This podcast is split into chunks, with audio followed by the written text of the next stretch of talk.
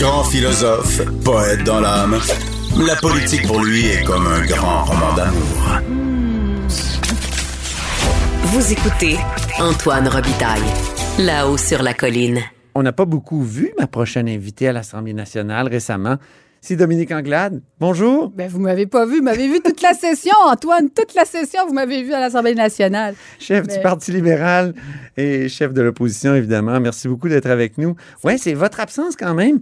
Euh, à un moment clé, on était devant la statue de Jacques Parizeau, inauguration. Vous y étiez pas? Euh, j'étais, j'étais en tournée. Puis au début, je vais juste dire une affaire, c'est que au début de la, de, de la session parlementaire, j'ai dit que j'allais être très, très présente sur le terrain, puis j'allais vouloir aller tourner dans les différentes régions. Fait que ça, veut- ça, implique, ça implique des choix, évidemment. Mais euh, ben, je pense que vous m'avez vu, Antoine, là. Vous m'avez vu quand même, mal. votre absence a été remarquée à l'inauguration de la statue de Jacques Parizeau. C'est en aucun lien. euh, Est-ce que c'est parce que vous vouliez ménager votre base électorale, qui est Oh. peut-être pas, pour qui Jacques Parizeau est une sorte de, de, Quand Jacques de- Parizeau de, de diable? Oh mon Dieu. Oh, Antoine, Antoine Robitaille. Quand, euh, quand Jacques Parizeau est décédé euh, et qu'il y a eu, on en chapelle ardente, euh, j'ai amené mes trois enfants qui étaient très jeunes à l'époque pour aller saluer Jacques Parizeau. Parce qu'au contraire, j'ai une très grande, très grand respect de ceux qui sont passés avant nous. Puis ça, c'est peu importe les formations politiques. Comme pour Bernard Landry, quand il y a eu la cérémonie pour Bernard Landry. Marie, euh, Claire Kirkland-Casgrain. Euh, Claire Kirkland-Casgrain, j'avais même amené mon fils qui était tout jeune à l'époque, ne savait pas c'était quoi. On était allé euh, euh, à, à, à la. On n'était pas nombreux. On n'était pas suffisamment nombreux, à mon avis, pour la première femme qui a occupé les postes qu'elle a occupés. Euh, au contraire, j'ai beaucoup de... je- mets beaucoup d'emphase dans ce que je transmets justement à mes enfants, l'importance de l'histoire, l'importance des, grands hommes et des grandes femmes qui nous ont précédés, indépendamment des couleurs politiques. Mais vous n'étiez pas non plus à l'hommage à, à- à Claude Castonguay. Encore une fois... Vous étiez euh, absente. et là, c'était dans votre famille politique. Mais euh, encore une fois, j'étais sur, euh, j'étais sur le terrain. Euh, je serai présente lundi pour, pour René Lévesque. Donc, je pense qu'il ne faut pas prendre ça comme étant là, un signe de quoi que ce soit. Les grands événements, j'y suis toujours pour honorer les personnages, les, les personnages qui ont marqué le Québec de manière, de manière indélébile. Qu'est-ce que vous avez, qu'est-ce que vous allez dire sur René Lévesque? Euh, je pense que je vais d'abord et avant tout euh, saluer la grande contribution quand on regarde les lois qu'il a, euh, qui- qui- qu'il a fait passer, euh, qu'il a amené, qu'il a mis de l'avant. Évidemment, on parle toujours de la, de la, euh, de, de la loi, de la Charte de la langue française, mais au-delà de ça, au- au-delà de ça, il y a eu d'énormes contributions. Évidemment, on va parler de sa contribution sur la nationalisation de l'hydroélectricité, puis on ne pourra pas passer à côté de, de-. Ça, ça, ça, ça, ça divisait la nationalisation de l'électricité? Ça divisait le caucus, ça divisait. J'insiste sur le mot diviser parce que c'est un de vos arguments clés ces temps-ci. Vous dites que le gouvernement divise, mais en politique, est-ce qu'on ne divise pas toujours? Dès qu'on choisit une option, ben, l'autre option est, est, est, est comme chassée, puis alors que les autres options peuvent avoir l'appui d'une bonne partie de la population. Est-ce qu'on ne divise pas de toute manière en politique? Est-ce que c'est pas un argument un peu creux? Non, c'est pas un argument creux. Gouverner, c'est choisir. Alors là-dessus, Voilà. oui, gouverner, c'est choisir. Tu fais des choix. Mais tu as la responsabilité d'amener tout le monde dans ce sillage-là, d'amener les gens avec toi. Parce que sinon, ce que tu fais, c'est que tu montes la population les uns contre les autres. Quand tu dis que moi, je représente la majorité, mais comme premier ministre, moi, comme député, là, co- comme député, s'il y a 38% des gens qui ont voté pour moi, puis quelqu'un qui rentre dans mon bureau dit Ah, il n'a pas voté pour moi, je ne vais pas m'en occuper. Tu peux pas faire ça. Tu as la responsabilité de représenter les intérêts de l'ensemble des Québécois et pas d'essayer de monter les uns contre Mais les autres. Ça, c'est une Le premier ministre, est-ce qu'il reprend pas, le premier ministre Legault, est-ce qu'il reprend pas simplement, quand il parle de majorité, les propos de Robert Bourassa, qui disait Je suis le seul chef de gouvernement où il y a une majorité francophone? Et Robert Bourassa d'ajouter d'ajouter qu'il faut toujours s'assurer que tout le monde se sente inclus là-dedans. Il le faisait de manière inclusive. Alors, on peut pas comparer Robert Bourassa et François Legault sur cet angle-là, mais pas du tout. Et dans les propos qu'il tient, quand le premier ministre, quand François Legault, il va euh, euh, au Salon Bleu, puis il dit, vous savez, il faut... euh, Hein, faut être caquiste, il faut, faut être caquiste pour être un bon Québécois hein, quand il laisse, laisse Ouais. ce genre de choses-là. Ça, c'est pas de la division. Oui, c'est de la division. Ça va beaucoup trop loin dans les propos qu'il tient. Mhm. Et les gens se sentent interpellés par ça. Les gens se sentent concernés par ça. Est-ce qu'il y a des chefs passés du Parti libéral qui sont tombés dans le travers de la division, selon vous? Ah ben sans doute. Sans doute qu'il y a eu des, euh, des, des chefs par le passé. Je qui- vous donnerai un exemple.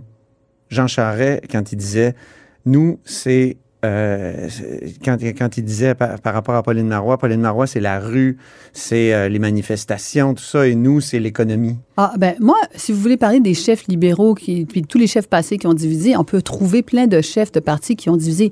Moi, ce que je vous dis, c'est que c'est pas la manière dont je veux faire de la politique. Moi, de la manière Mais dont je veux vous faire allez de devoir politique- choisir. Vous allez, si jamais vous êtes première ministre, euh, vous allez diviser. Mais choisir, ça veut pas dire que tu divises sans arrêt. Choisir, ça veut pas dire que vous n'aimez pas le mot division. Antoine, on va pas s'entendre là-dessus. J'ai l'impression, on va pas s'entendre là-dessus. Vous n'aimez pas le mot division. Mais pour moi, ce que ça veut dire, c'est que quand Non, mais c'est comme propos- accuser quelqu'un, c'est comme accuser un politicien de faire son travail. Je veux dire, il- son travail, c'est de faire des, faire des choix, donc forcément de... tu sais, je pense que René dit- Lévesque parlait de la balance des inconvénients. Quand on dit, là, quand on va dire que la réunification familiale, là, c'est, ça un, c'est un danger à la nation. Quand on va parler de louisianisation, tu veux vraiment camper des positions très fortes et tu n'unis pas les gens. Là, tu les divises. Là, systématiquement, tu dis, OK, moi, je trace une ligne qui est très forte dans, dans- dans la séparation. Alors qu'on vient de passer, puis là, il faut le souligner, on vient de passer deux ans, ça a été extrêmement difficile pour tout le monde. Mm-hmm. Et ce qu'on a besoin de faire, au contraire, c'est de se serrer les coudes puis pas trouver ces lignes de division-là que- qui sont inutiles. Est-ce que le Québec a besoin de plus de pouvoir en immigration? Sur l'enjeu des temporaires, des personnes temporaires, euh, oui, oui, certainement. Donc, vous, vous allez réclamer ça? Oh, mais on l'a déjà fait, on l'a déjà dit, on l'a déjà mentionné, euh, ça, a été, euh, ça a déjà été fait. Mais encore une fois, de manière, de manière inclusive, pas aller démoniser des gens puis dire oh ce sont des anecdotes ces personnes-là parce que euh, elles parlent, euh, elles ont réussi à s'intégrer. Mais vous avez compris que le premier ministre, en parlant de Saul Polo, voulait dire c'est anecdotique par rapport à la science. Il a, il a peut-être pas employé le bon mot, mais j'ai comme l'impression qu'il voulait dire c'est un cas anecdotique. Comme par exemple, lorsque quelqu'un nous dit, je sais pas, moi j'ai pas eu la COVID, c'est pas dangereux. Ben, c'est anecdotique. Comme lui l'a fait, vous voulez dire? C'est ça que vous voulez dire Comme Non, lui non, l'a non, fait, mais comme lui le premier l'exemple lui-même. par rapport à la science, oui, c'est ça. Ben, c'est pas par rapport à la science, il y a, il y a- il y a les chiffres, les statistiques, puis il y a les anec- il y a l'anecdotique. Oui, mais on parle de, de dizaines de milliers, de centaines de milliers de personnes. C'est pas anecdotique que de dire euh, les gens qui parlent une autre langue à la maison s'intègrent au Québec. Je veux dire, il y a plein de personnes. Chez nous, Mais est-ce que c'est pas un indicateur? Ça parlait, chez nous, ça parlait le créole Ouais. haïtien. Il y a des gens qui parlent portugais, chez nous, il y a des gens qui parlent italien. L'important, c'est quoi? C'est que tout le monde, collectivement, on soit capable de parler la langue commune. C'est de reconnaître Ça, on sait que ça décline. c'est de reconnaître qu'au centre-ville de Montréal, il y a des enjeux puis qu'on devrait investir énormément avec, euh, par exemple, la francisation avec les commerçants. C'est de reconnaître que lorsque, de manière arbitraire, on décide de réduire les seuils d'immigration à 50 000, mais qu'on fait rentrer plein de personnes d'un point de vue temporaire et que ces personnes-là n'apprennent pas le français, ne parlent pas le français, ça crée une- un autre système en parallèle qui est très difficile à soutenir et c'est ce que fait François Legault. Alors, quand on me dit, là... Jean-François Lisée dit que François Legault, c'est le Louisianeur en chef. Est-ce que vous diriez ça? Ben, je- je- ce que je dirais, je ne vais pas utiliser le terme de la Louisiane, mais pour une fois, je vais être d'accord avec Jean-François Lisée, certainement, parce que ce qui- ce qu'il dit est exact. Ce qu'il dit est exact dans le nombre de personnes qu'on amène ici qui sont temporaires, qui n'apprennent pas le français. Quel genre de société est-ce qu'on veut bâtir ensemble? Est-ce que c'est vraiment ça dont on a besoin? On a besoin de collectivement dire, il y a des gens qui vont venir s'installer en Abitibi, en Gaspésie, et finalement vont décider de s'établir pour de bon, et évidemment parler le français. Hey, je veux parler de vos publicités. Que vous avez aimé, Antoine, je le vois dans vos yeux, là. Regardez-moi, là, encore, là. C'est des publicités où vous apparaissez tout d'un coup puis vous réglez les problèmes des gens. Vraiment, moi, j'ai pensé à la sorcière bien-aimée. Ça, Voulez-vous être la sorcière bien-aimée Oh, trouvez-moi une autre, une, une autre comparaison. Ginny. La Ginny. Ginny qui sort de la bouteille, qui peut se téléporter. Vous pouvez vous téléporter un peu partout. C'est ça, c'est un peu curieux parce que ça donne l'impression que vous avez des pouvoirs magiques. Ça Je, donne- je- je le dis, je le dis au sens métaphorique parce que on sait que dans le passé, il y a des chefs, notamment libéraux, euh, je pense à Jean Charest, qui a dit Moi, je vais régler l'urgence, l'attente aux urgences, là, euh, quelques heures après mon élection. Hein, il a dit ça. Mais Ben- vous, vous dites, dans la publicité, en tout cas, qui a rapport au médecin de famille, vous dites à la dame, je vais vous en trouver un médecin de famille, c'est sûr, tout le monde va en avoir un. Est-ce que c'est c'est pas euh, avoir des attentes, laisser en- avoir des attentes trop élevées? Alors, c'est pour ça. Créer des attentes trop C'est pour ça que dès cette fin de semaine, premièrement, dès cette fin de semaine, on va avoir, on va dévoiler toute notre plateforme. Ouais. On va dévoiler la plateforme, dire exactement ce que l'on veut faire en santé, euh, en matière économique, en matière de lutte au changement climatique, en matière économique. Donc, il y, aura beaucoup de matières qui vont pouvoir être, qui va pouvoir être présentées. Donc, on va rentrer dans le détail. C'est sûr que c'est une publicité de 15 secondes. Mais c'est quoi la publicité de 15 secondes? Ouais. C'est On s'en va vers l'été, c'est ludique, ça sort des sentiers battus. C'est pas une annonce typique politique qu'on retrouve d'habitude. Là, ça sort des sentiers battus. Euh, et, et, moi, je trouve ça plutôt, euh, ça, ça, pique la curiosité. Puis tu te dis, ben, si les gens ont envie d'aller lire davantage ce qu'on veut faire, si les gens veulent savoir c'est quoi Accès Santé, si les gens veulent savoir c'est quoi la charte des régions, et la charte des régions, 100, 1400 personnes qui ont été consultées pour ça. Si les gens veulent avoir plus d'informations, qu'ils peuvent aller se renseigner. C'est ça l'objectif d'une pub. Mm -hmm. Mais les pouvoirs magiques, euh, justement, est-ce que, est que ça ne crée pas de, de, trop grandes attentes? Tu sais, les, en faut... santé, les Québécois en ont marre des attentes qu'on qu crée. Parce que chaque. Je vous ai entendu tout à l'heure à l'Assemblée nationale dire euh, avec nous, euh, il n'y aura pas de problème, il n'y aura plus de problème en santé. J'ai pas dit qu'avec nous, il n'y en aura plus de problème. Ce que j'ai dit, c'est que nous, c'est que nous, il y aurait, il y aurait, il y aurait un, un, un médecin de famille par Québécois. Mais si vous voulez qu'on revienne sur la question des médecins de famille, parlons-en. François Legault, a dit chaque Québécois aura un médecin de famille en quatre ans. C'est ça qu'il a dit. Il y avait 400 000 Québécois qui n'avaient pas de médecin de famille. On est rendu à un million. Et là, on laisse tomber l'objectif. On dit, ah, ben là, on n'a pas été capable de le remplir, mais finalement, c'est plus important. Puis ce qu'on est en train de dire aux personnes qui vont être sortir des listes, c'est quoi? C'est que vous allez pouvoir avoir des rendez-vous, des sans rendez-vous, mais c'est pas toujours la même personne, puis que vous allez être capable de juste régler un problème à la fois. Il faut pas que vous ayez mal à l'oreille puis mal au ventre en même temps parce qu'on pourra pas parler de ces deux enjeux-là. Vous allez pas voir les mêmes personnes de manière récurrente. C'est ça qu'on est en train de dire à la population. On laisse tomber l'objectif. Mmh. On peut pas faire ça. La science, qu'est-ce qu'elle nous dit? Elle nous dit que on est mieux soigné si les gens ont une prise en charge par un médecin de famille. C'est ça qu'elle nous dit, Mhm. la science. Moi, je me souviens d'une députée libérale qui avait dit on n'a pas besoin tous d'un médecin de famille. Charlotte Lécuyer, 2007, campagne. J'ai trop, j'ai trop de. Je, punaise de parlement comme moi, là, ça a plein de souvenirs, ça n'a pas de bon sens. Euh, c'est ça. Mais donc, vous ne pensez pas que c'est des attentes trop élevées? Je pense que c'est une... un médecin parfait. Par... Non, je pense qu'on doit, on doit un médecin de famille par viser, personne. On doit absolument viser ça. C'est vraiment critique, euh, Antoine. Vous Comment savez? vous allez vous y prendre? Ben justement. D'abord, établir l'objectif. Deuxièmement, s'assurer qu'on ait plus de médecins. Il faut reconnaître qu'on a besoin davantage de médecins de, de famille également, donc on former davantage.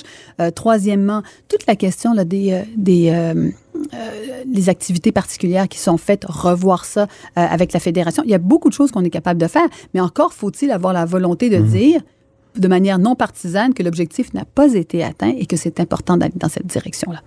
Comment vous allez faire pour reconnecter avec les francophones? Parce que les sondages sont catastrophiques actuellement? Ben écoutez, moi, moi je regarde moi, moi, je regarde les sondages comme vous, puis je me dis 40% des gens peuvent changer d'avis. Puis ils sont ils, pendant l'été, ça va être l'opportunité pour nous d'aller faire campagne. La campagne va être importante.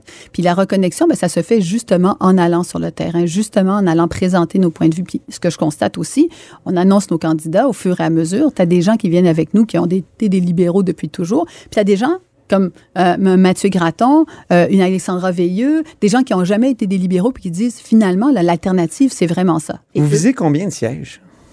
63.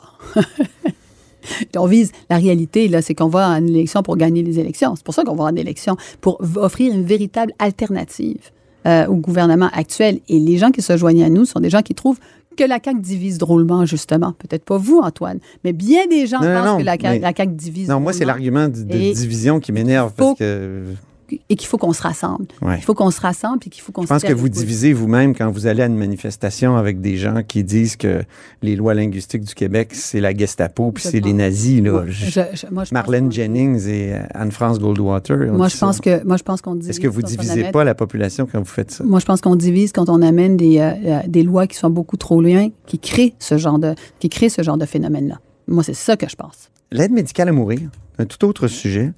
Euh, Est-ce que ça va être un vote libre? L'aide médicale à mourir, c'est un vote libre. C'est une question euh, qui est très, très personnelle. C'était un vote libre la ça première divise? fois.